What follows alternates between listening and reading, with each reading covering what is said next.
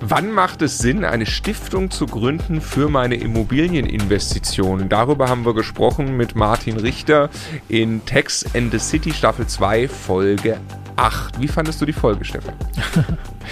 Spannend, weil sie sich mit einer Frage beschäftigt, die zwangsläufig irgendwann auftritt, wenn ich selber erfolgreich bin und mir etwas aufbaue, was die meisten Immobilieninvestoren oder angehenden Immobilieninvestoren sich ja vornehmen. Ähm, ist ja die nächste Frage, okay, da sollen irgendwie meine Kinder mal was von haben oder was passiert, wenn ich mit diesen Immobilien dann irgendwann nichts mehr zu tun haben möchte, zu tun haben kann und so weiter.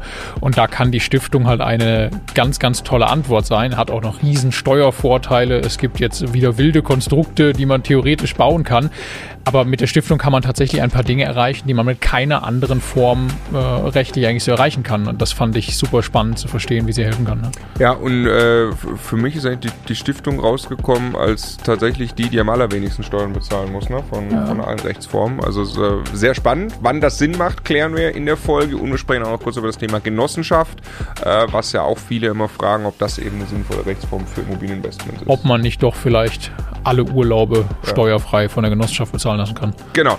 Sehr sehens- und hörenswert. Deshalb die Folge, die jetzt kommt. In diesem Sinne ganz herzlich willkommen bei Immocation. Wir möchten, dass möglichst viele Menschen den Vermögensaufbau mit Immobilien erfolgreich umsetzen. Und wenn du genau das tun möchtest, dann abonniere am besten einfach unseren Kanal.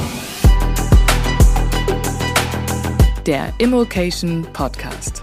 Lerne Immobilien. Letzte Folge, Staffel 2, Text in the City. Es geht um das Thema Stiftung. Hallo Martin. Hi Marco. Hallo Stefan. Hallo Marco. Also ich freue mich sehr. Ich äh, habe mich nie intensiv mit Stiftung beschäftigt, bin aber sehr interessiert, muss ich sagen. Habe immer so im Kopf so, ach, es wäre doch schön. Ich habe ja auch eine kleine Tochter, äh, wenn die irgendwann mal vielleicht von der Stiftung dann äh, profitieren könnte.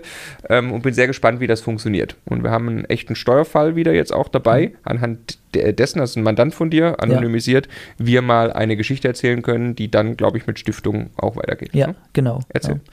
Also äh, Mandant, äh, super sympathischer Typ, mehrere Kinder und äh, bei seinem jüngsten Kind ähm, ist halt nicht so klar, ob sich das mal selber versorgen kann.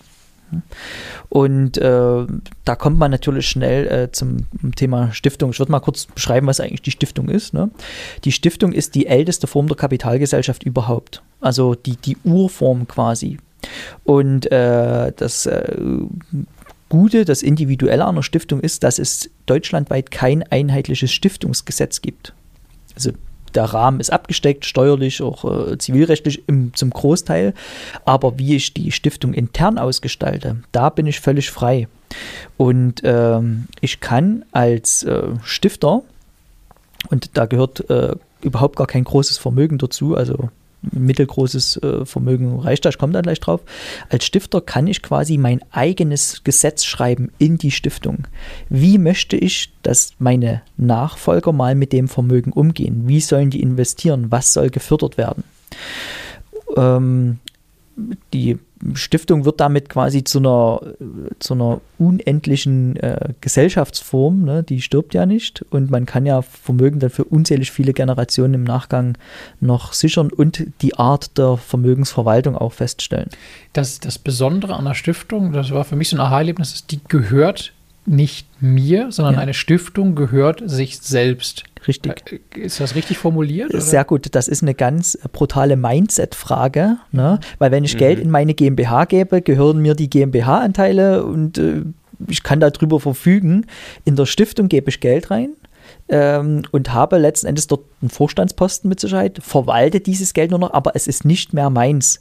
Also da gehört auch viel Loslassen dazu. Ne? Das gehört der Stiftung das Geld, kann ich das von der Stiftung wieder ausschütten? Das muss ich sogar. Also wenn wir von Stiftungen reden, reden wir in erster Linie von diesen eigennützigen Familienstiftungen. Ja.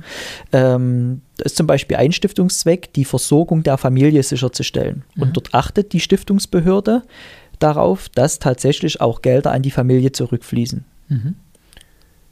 Erklär mal, wie funktioniert das Konstrukt, oder? Ja, also ich gehe quasi zu einer der unzählig vielen Stiftungsaufsichtsbehörden in Deutschland. Ich weiß nicht, wie viel es gibt. Also jedes Bundesland hat mindestens eine, manche Bundesländer haben mehrere. Sagen wir jetzt äh, 20, 30 Stiftungsaufsichtsbehörden. Äh, dort gehe ich hin und äh, mache quasi einen Vorschlag für eine Familienstiftung, wie ich mir das vorstelle.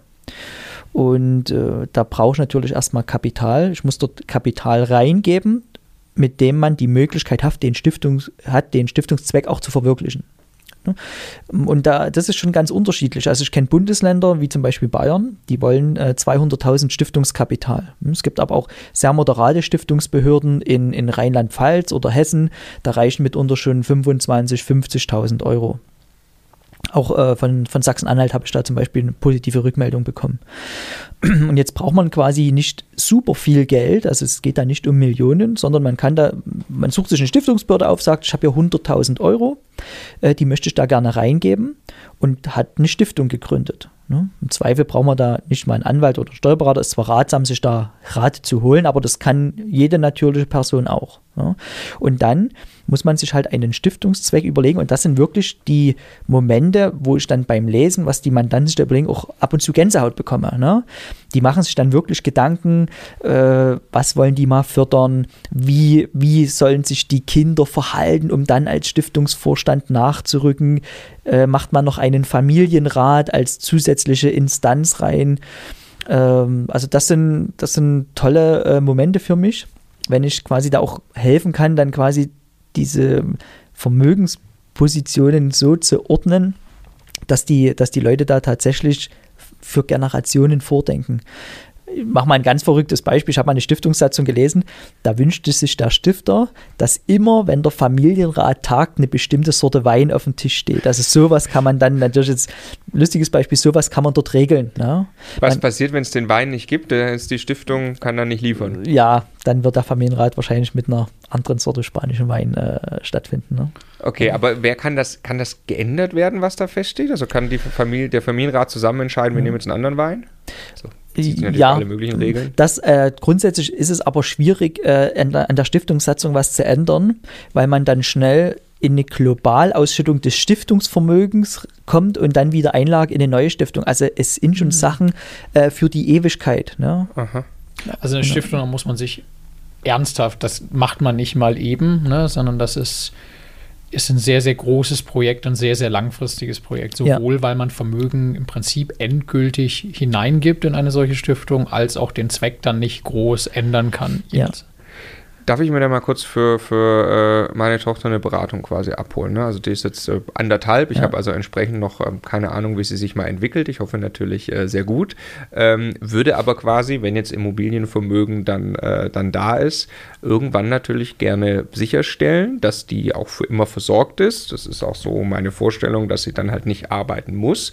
Meine Vorstellung ist aber auf gar keinen Fall, dass die plötzlich Zugriff bekommt auf äh, ein großes Vermögen, um sie, sich auch vor sich selbst zu schützen. Ich glaube auch, das ist gar nicht nötig, äh, äh, aber sie soll halt eine Versorgung haben. Ja. Würde man dafür eine Stiftung machen und was würde man da reinschreiben? Wunderbar. Ne? Ähm, du kannst also, also der Gedanke, die, die, die Kinder nicht über Gebühr äh, da zu bereichern, die sollen es ja irgendwie auch dann selber schaffen, sage ich mal. Mhm. Äh, und da ist halt die Stiftung gut, weil die dann, wenn die als Stiftungsvorstand dann mal nach dir äh, nachrutschen, äh, verwalten die nur fremdes Vermögen. Natürlich, sie können sich davon auch einen Teil nehmen im Sinne der, der Stiftungssatzung. Und in deinem Fall würde man quasi reinschreiben, also du würdest dann zur Lebzeiten Vermögen auf die Stiftung übertragen oder halt unter der Stiftung Vermögen aufbauen als zweiten Vermögenspfeiler neben deiner Holdingstruktur. Und der Stiftungssatzung würdest du dann halt äh, gewisse Maßgaben reinschreiben, wie das Vermögen erhalten und vermehrt bleiben soll. Also aus welchen Überschüssen äh, deine Tochter sich dann äh, bedienen darf aus der Stiftung heraus oder äh, welche Investitionsstruktur du dort vorsiehst. Ne? Vielleicht da die eine oder andere Immobilie mit dabei, aber auch Firmenstrukturen. Also wie die Stiftung selbst wieder investieren soll. Genau, auch das kannst du festlegen. Wer, wer tut das dann? Das muss ja schon irgendjemand tun. Also der Stiftungsvorstand ist ja äh, dort, der die Fäden in der Hand hat, aber das wird auch kontrolliert von der Stiftungsaufsichtsbehörde. Ne? Stiftungsvorstand wäre jetzt wahrscheinlich im Moment mal der Marco erstmal. Ja. Irgendwann kommt Marco in ein Alter, wo er das möglicherweise übergeben möchte. Jetzt mhm. mal klar, ist das alles einfach, wenn er jetzt keine Ahnung was, die, die, deine Tochter möchte das selber, ne, wird selber Stiftungsvorstand und macht das auch ganz toll. Das wäre ja ein Szenario, das relativ offensichtlich ist, aber was ist mit Markus Tochter hat überhaupt kein Interesse, irgendwas mit der Verwaltung dieser Immobilien oder einer solchen Rolle zu tun zu haben. Und da gibt es auch sonst niemanden. Und Marco wird älter und älter und älter. Und also, was passiert jetzt mit so einer Stiftung? Ja, äh, wenn quasi dort sich niemand findet, der das Vermögen verwaltet, springt die Stiftungsbehörde ein. Mhm. Und die muss das dann im Sinne des Stifters auch weiter verwalten. Ne? Die Behörde. Ja. Und aber das ist aber auch äh, ein theoretisches Problem, Ja. dass die Stiftungsbehörde irgendwann zum Marco sagt, du, äh, in deiner Stiftungssatzung steht was ganz anderes, als was du machst. Ne? Mach das jetzt anders oder wir übernehmen. Mhm. Und dann ist das Vermögen ja äh, grundsätzlich weg. Dann, ne? Aber das ist ein theoretischer Fall, den es äh, so also in meiner Beratungspraxis noch nicht gegeben hat. Jetzt zumal, wenn ich mir Gedanken gemacht habe über das, was im Stiftungszweck drinsteht, dass das für mich sinnvoll ist, dann würde ja die Stiftungsbehörde eben genau diesem Zweck auch wieder nachgehen im Zweifelsfall. Genau. Wie bringe ich denn meine Anteile ein? Also in unserem Fall ist natürlich doppelt schwierig, weil uns gehört ja die Holding gemeinsam. Mhm. Das ist äh, möglicherweise ein Problem. Ne? Äh, Ja, also du also kannst. Stefan und mir, ne, wir bauen ja zusammen Vermögen auf äh, über dieselbe Holding. Äh, Jetzt, äh, also erstmal könnte man quasi Anteile an der Holding, ja klar, Ja. Anteile an der Holding an die Stiftung übertragen. Genau, die kannst du schenken. Ne? Ja. Und wenn es sich äh, um, um euer äh, um eure Unternehmung um begünstigtes erbschaftssteuerliches Vermögen handelt, kannst du die sogar zum Nulltarif in die Stiftung schenken. Mhm. Äh, du kannst natürlich auch Vermögen an deine Stiftung verkaufen. Also so ein Beispiel, ich habe eine Immobilie zehn Jahre, habe sie natürlich clever in einer GBR strukturiert und dann ist das eine Immobilie, wo ich sage, okay, tritt jetzt die Cash-Phase ein, die verschiebe ich jetzt in meine Stiftung. Äh, und das bringt uns jetzt natürlich zu der Frage, welche steuerlichen Vorteile äh, haben wir. Ja. Die Stiftung ist quasi eine Reinform der Kapitalgesellschaft, aber ohne den Ansatz, dass die grundsätzlich gewerbesteuerpflichtig ist. Also bei der Vermögensverwaltung haben wir ja immer die Gewerbesteuer mit, die wir erst vermeiden müssen durch nur Immobilien. Bei der Stiftung ist es anders. Die Stiftung kann grundsätzlich alle Einkunftsarten haben, die wir auch haben. Also sie erzielt grundsätzlich Vermietungseinkünfte. Das heißt, in der Stiftung kann ich selbst möbliert vermieten, wie eine Privatperson, und bleibe trotzdem in den 15 Prozent drin. Die Stiftung kann auch nach zehn Jahren eine Immobilie steuerfrei verkaufen. Ah, nicht für 15% Steuersatz, sondern komplett steuerfrei Genau. wie privat. Richtig. Ich hänge bei der Stiftung aber ungern immer, also diese steuerlich richtig tollen Sachen an vorderste Front. Also in, in meiner Denkwelt ist die Stiftung auch ein Instrument des, zum Vermögensschutz. Ne? Also wenn jetzt ähm, in euren Firmen der Blitz einschlägt äh, oder bei euch privat, dann kann jeder Insolvenzverwalter quasi von euch in eure Anteile vollstrecken oder von eurer Holding in die Tochtergesellschaft. Dadurch, dass die Stiftung aber keine Anteilseigner hat, ist das auch ein Vermögensschutzaspekt. Also Vermögen, was in der Stiftung ist, selbst wenn ihr privat Insolvenz anmelden müsstet, ähm, bleibt davon unberührt. Deshalb, Das heißt, das heißt, ich kann im Prinzip tatsächlich, ich kann die eine Versorgung für meine Familie oder für Menschen, die mir wichtig sind oder nahestehen, aufbauen, die völlig unabhängig von meiner wirtschaftlichen, persönlichen wirtschaftlichen Zukunft ist. Richtig. Oder vielleicht noch besser, äh, ihr müsst jetzt Insolvenz anmelden. Ne? Ähm, Gerade noch nicht. Aber also Entschuldigung, ja, das will ich jetzt gar nicht hier. Ja. Also nur der, der theoretische Fall, ne? Schauen wir mal nächsten Monat.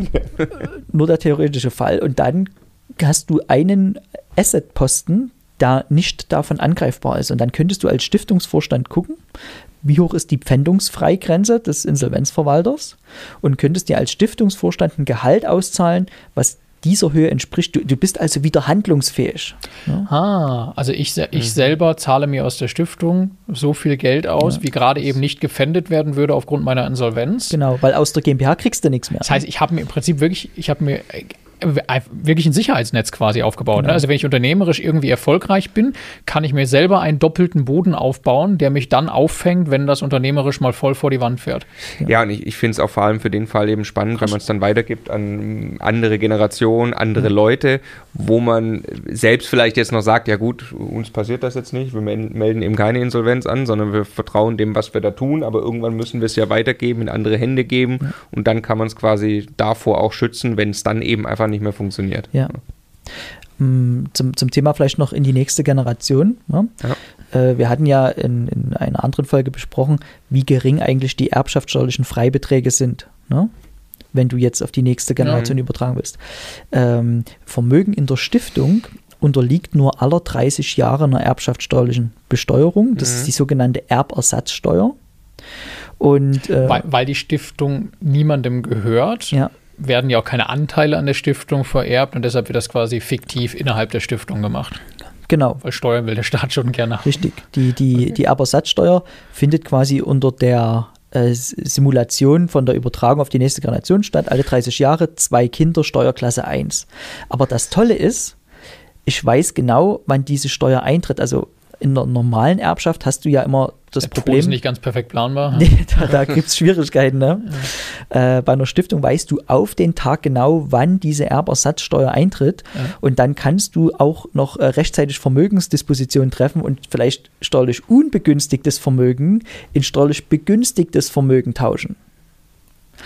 Also wer in einer Stiftung, wer in einer Stiftung diese Erbersatzsteuer zahlt, also man kann ja jetzt nicht erschrecken, dass jetzt auf einmal die 30 Jahre um sind. Ne? Nee, Wir hatten ja, kommen, ja. wir hatten ja schon gesagt, ähm, Immobilien ähm, sind äh, schlechtes Vermögen, Anteile an Gewerbebetrieben, aber gutes Vermögen. Ja. Im Sinne der Erbschaftssteuer. Im Sinne der Erbschaftssteuer. Jetzt kann ich doch, wenn ich Immobilien auch noch steuerfrei verkaufen kann, kann ich die doch rechtzeitig, vor, bevor diese Erbersatzsteuer zuschlägt, in gutes Vermögen tauschen. Und wie, wie, jetzt lass uns das machen. Lass uns sagen, ich habe über die Lebenszeit zwei Millionen Euro an Vermögen in so einer, in so einer Stiftung aufgebaut.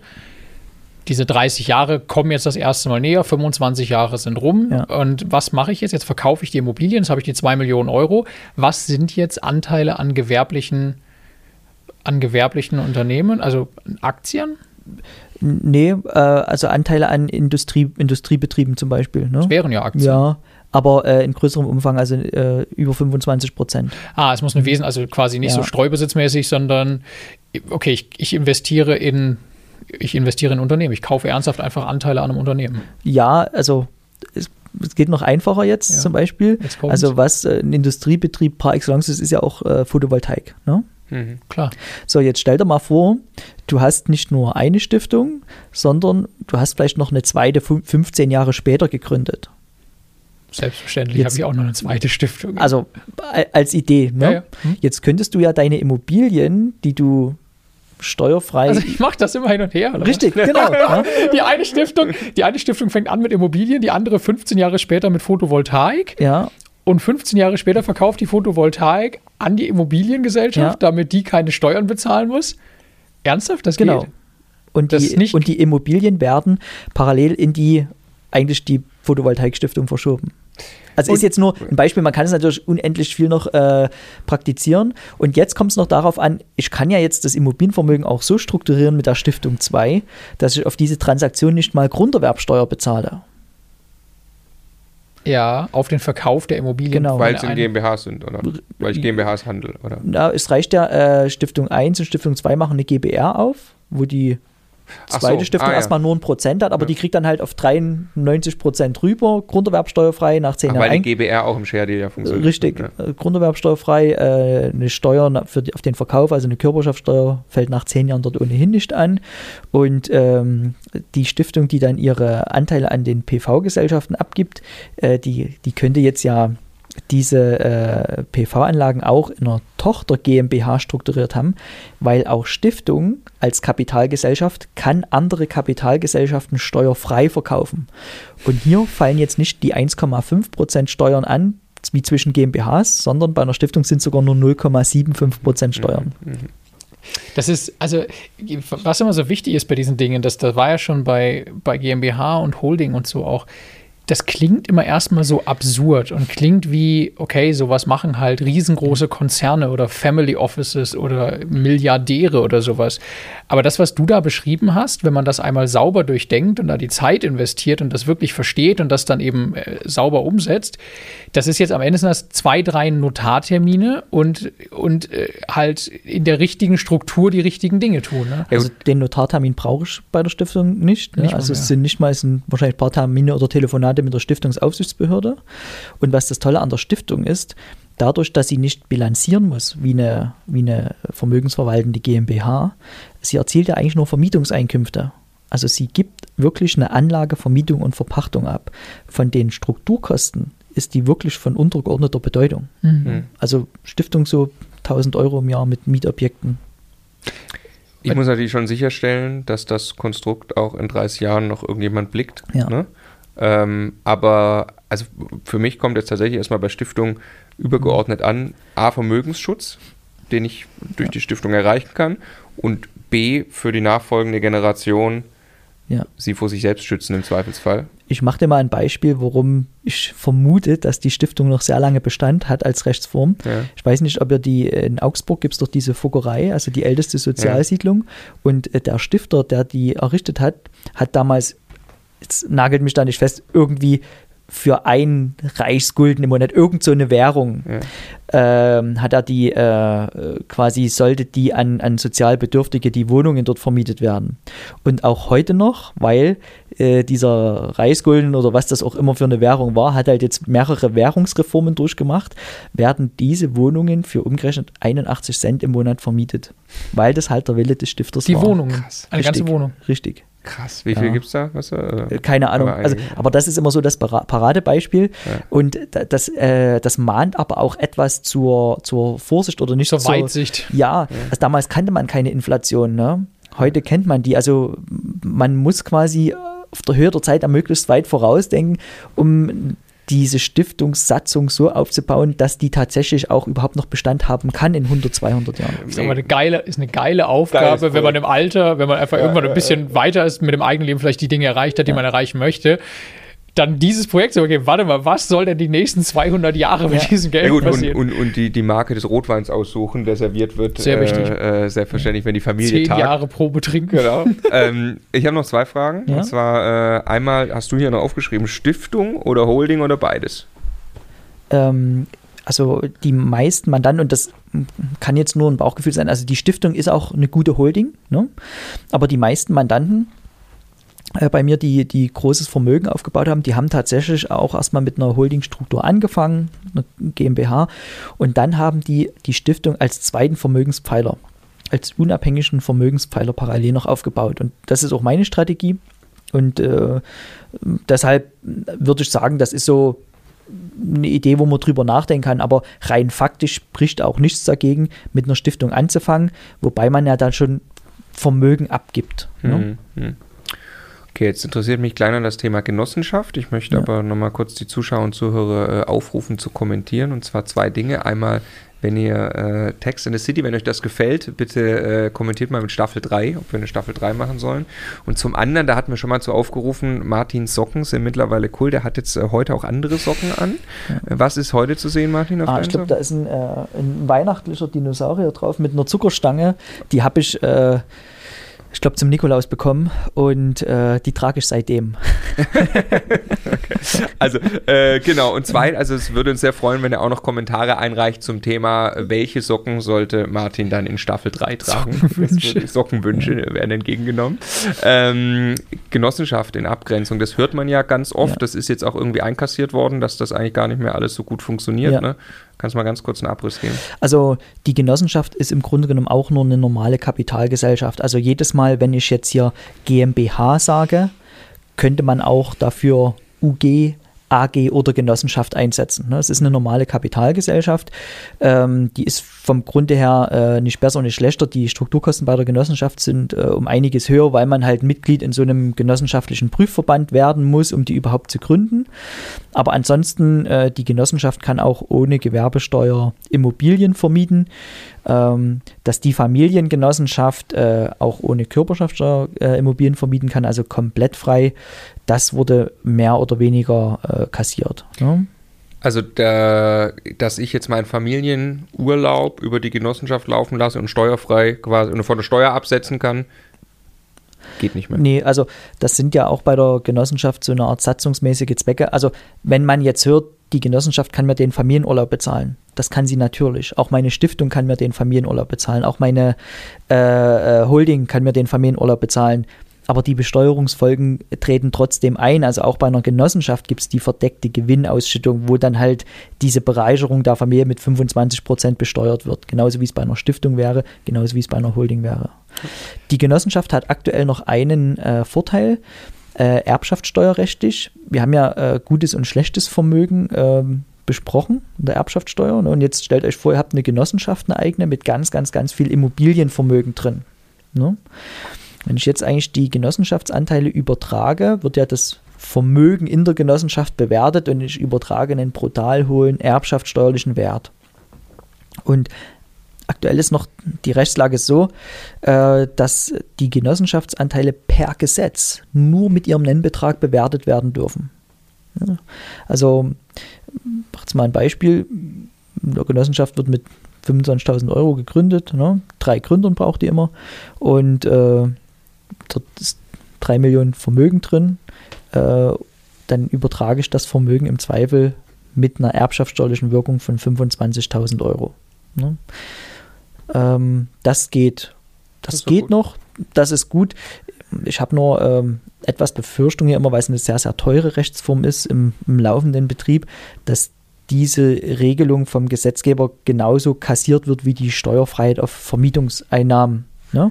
Aber also aktuelle Beratungspraxis würde das noch funktionieren. Aber was wäre ein Anwendungsfall für eine Genossenschaft? Also Immobilien in eine Genossenschaft ja. reinkaufen, gibt es dafür einen Anwendungsfall? Ja, also ich könnte jetzt meine GmbH zum Beispiel in eine Genossenschaft umwandeln äh, und dann diese GmbH-Anteile erbschaftssteuerfrei übertragen. Okay, aber für die Vermietung bringt es mir keinen Vorteil. Nee. Wann würdest du es machen?